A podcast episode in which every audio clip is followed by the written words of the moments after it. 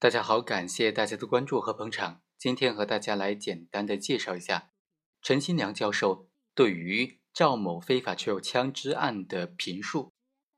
他认为说，首先对于枪支该怎么认定呢？枪支管理法第四十六条对枪支作出了定义。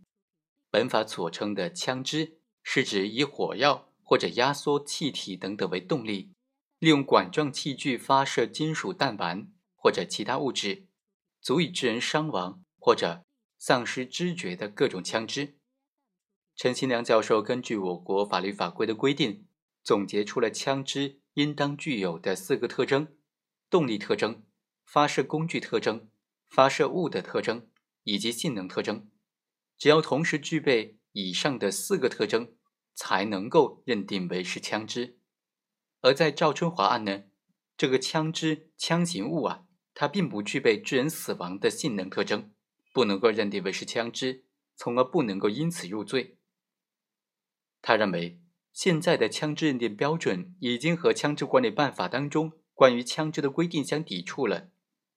根据《枪支管理办法》的规定，枪支必须足以致人伤亡或者丧失知觉，但是目前的枪支标准呢，已经包括了不能够致人死亡的情形。并且没有相应的司法救济途径，所以赵春华案反映了当前司法制度当中的缺陷，应当引起社会的广泛关注。根据三阶层理论，对被告人赵春华是否具有法益侵害性进行实质审查的话，能否成为一个脱罪的理由呢？非法持有枪支罪属于预备犯转化的危险犯。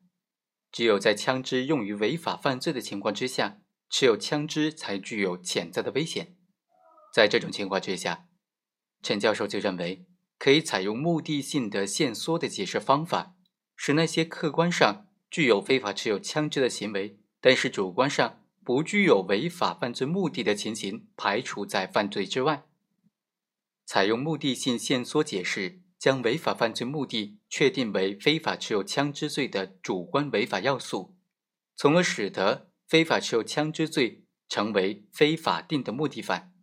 根据这个原理，赵春华基于娱乐场所的经营活动而非法持有枪支，并没有违法犯罪的目的，所以不具备违法犯罪的目的，不构成非法持有枪支罪。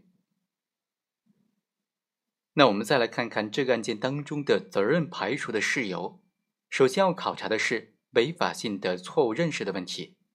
对于枪支存在两种错误认识：第一，是否是枪支的认识错误，这是属于事实认识错误；第二，持有枪支是否违法的认识错误，属于违法性认识错误。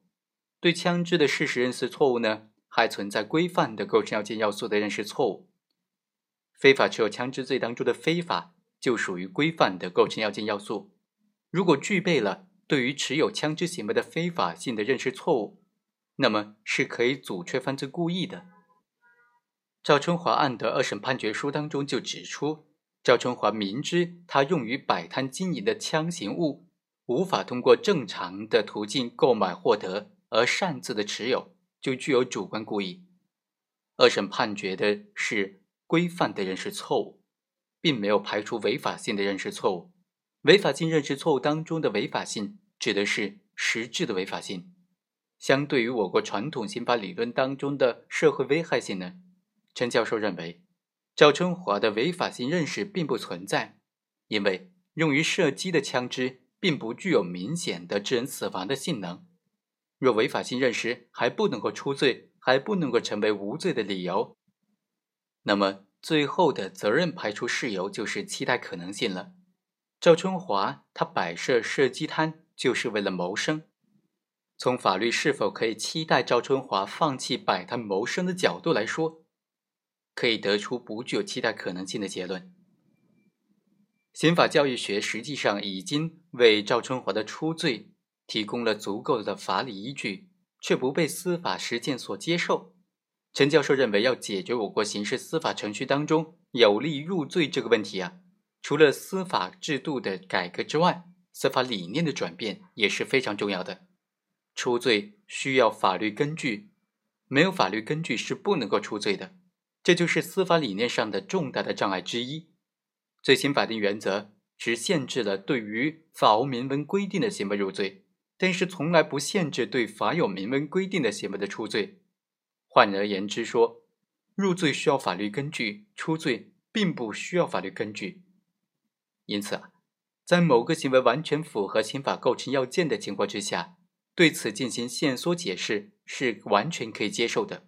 至于违法性认识错误和期待可能性呢，都是法律没有规定的出罪事由，对于保证定罪的合理性具有重要意义。